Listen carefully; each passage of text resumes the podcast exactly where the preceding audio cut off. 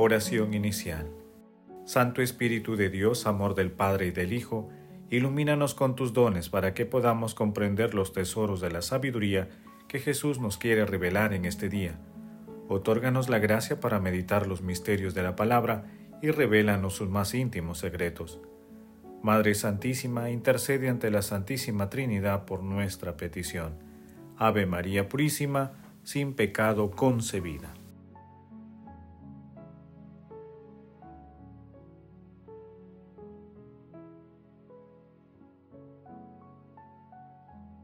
Lectura. Lectura del Santo Evangelio según San Lucas capítulo 12, versículos del, del 13 al 21. En aquel tiempo dijo uno del público a Jesús, Maestro, dile a mi hermano que reparta conmigo la herencia. Él le respondió, Hombre, ¿quién me ha nombrado juez o árbitro entre ustedes? Y dijo a la gente, Miren, guárdense de toda codicia, que por más rico que uno sea, la vida no depende de los bienes. Y les propuso una parábola. Un hombre rico tuvo una gran cosecha y se puso a pensar, ¿qué haré?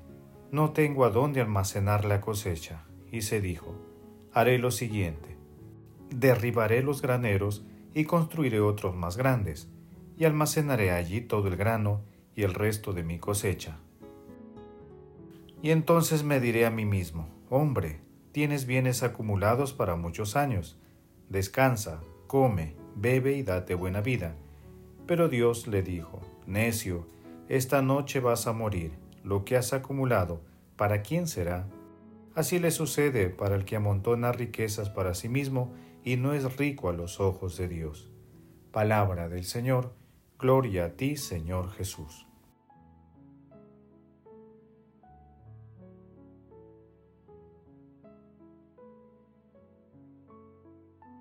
El financiero calcula, administra, piensa en el rendimiento, en el beneficio, en la productividad. Eso no es ilegítimo, pero es notoriamente insuficiente. Una visión de fe.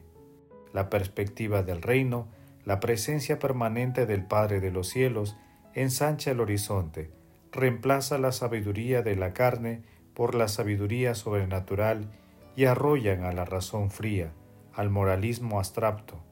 El Hijo de Dios da, presta, se olvida de reclamar e inscribe en el libro de la vida lo que no inserta en los libros contables. Padre Estefan Joseph Piat. El pasaje evangélico de hoy se ubica luego de la enseñanza de Jesús en la que señala a sus discípulos que cuando los conduzcan ante jefes y autoridades, no se preocupen de cómo se van a defender, ya que será el Espíritu Santo quien hablará a través de ellos. En la lectura de hoy, un hombre le pide a Jesús que actúe como repartidor o árbitro de una herencia, evidenciando que no ha entendido cuál es la misión de Jesús en la tierra. Nuestro Señor Jesucristo aprovecha esta situación para advertir a la gente sobre los peligros espirituales de la codicia. Frente a estos riesgos, Jesús plantea la confianza en la providencia divina, así como el ejercicio de la misericordia y caridad en la vida diaria.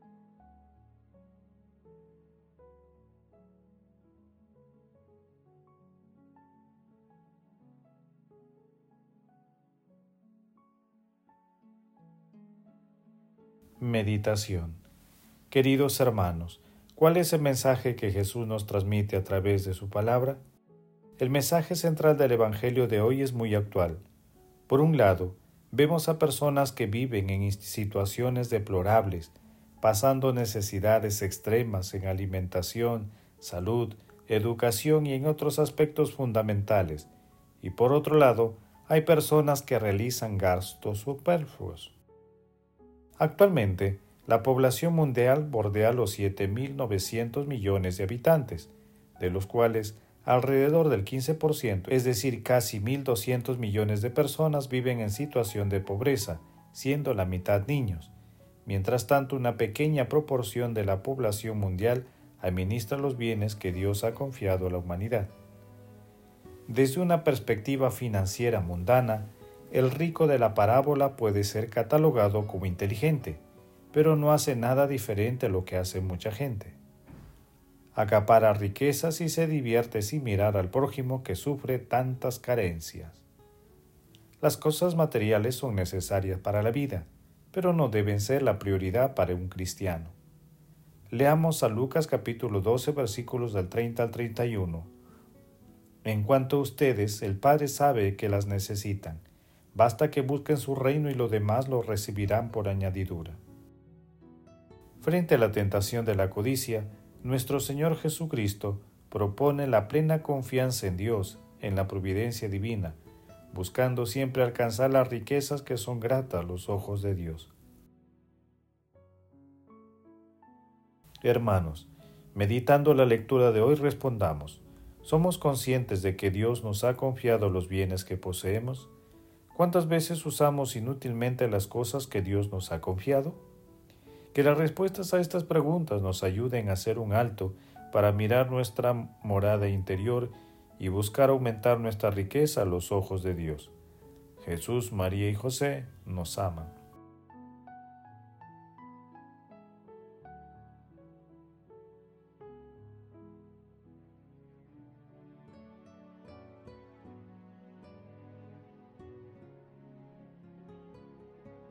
Oración Atiende, Señor, a tus siervos y derrama tu bondad imperecedera sobre los que te suplican, para que renueves lo que creaste y conserves lo renovado en estos que te alaban como autor y como guía.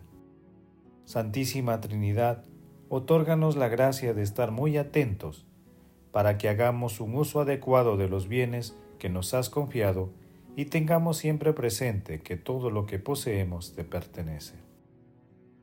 Amado Jesús, Concédenos que dóciles a la acción del Espíritu Santo podamos siempre reflexionar sobre las difíciles condiciones de vida de muchos hermanos nuestros, e inspirándonos en tu palabra, realicemos obras de misericordia y contribuyamos a que todos tomemos conciencia de que todo ser humano debe ser tratado con la dignidad de Hijo de Dios. Espíritu Santo, te pedimos por la salud espiritual y corporal de todos nuestros hermanos enfermos, que están abandonados sin ningún apoyo material y espiritual. Te suplicamos, no los abandones nunca, tú que eres el amor de Dios Padre y de Dios Hijo. Amado Jesús, ten compasión de las almas benditas del purgatorio y muéstrales la hermosura de tu bondad y misericordia. Te lo suplicamos, Señor. Madre Santísima, Reina de la Paz, intercede ante la Santísima Trinidad por nuestras peticiones. Amén.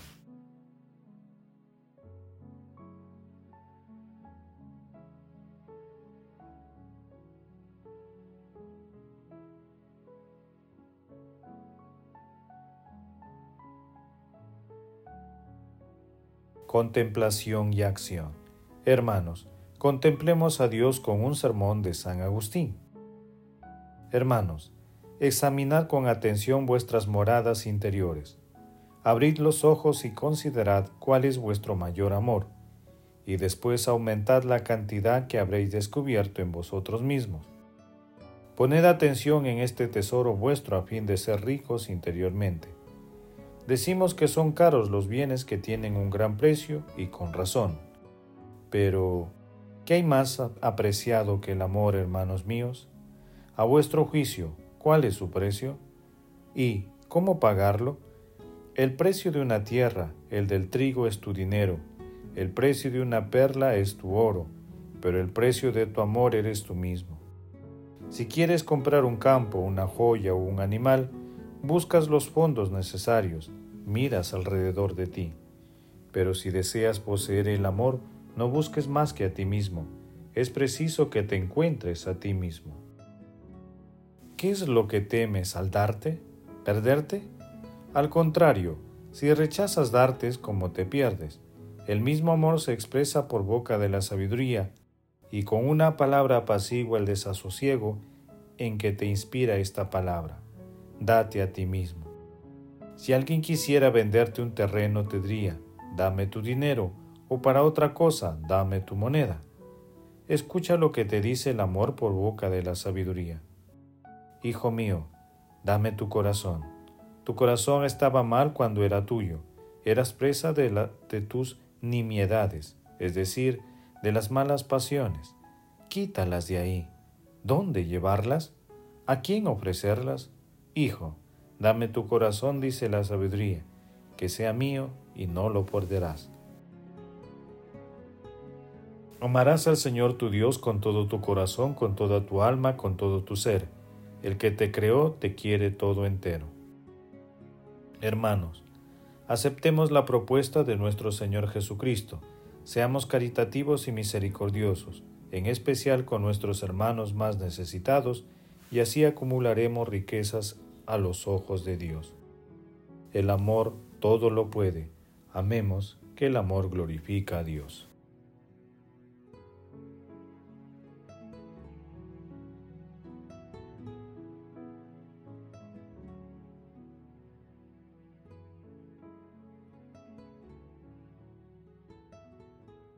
Oración final. Gracias Señor Jesús, porque tu palabra nos conduce por caminos de paz, amor y santidad.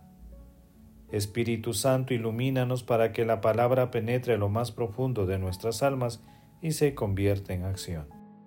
Dios glorioso, escucha nuestra oración. Bendito seas por los siglos de los siglos. Madre Santísima, intercede ante la Santísima Trinidad por nuestra petición Amén. El Señor esté con ustedes y con tu espíritu. La bendición de Dios Todopoderoso, Padre, Hijo y Espíritu Santo, descienda sobre ustedes y los acompañe siempre. Amén. Bendigamos al Señor, demos gracias a Dios.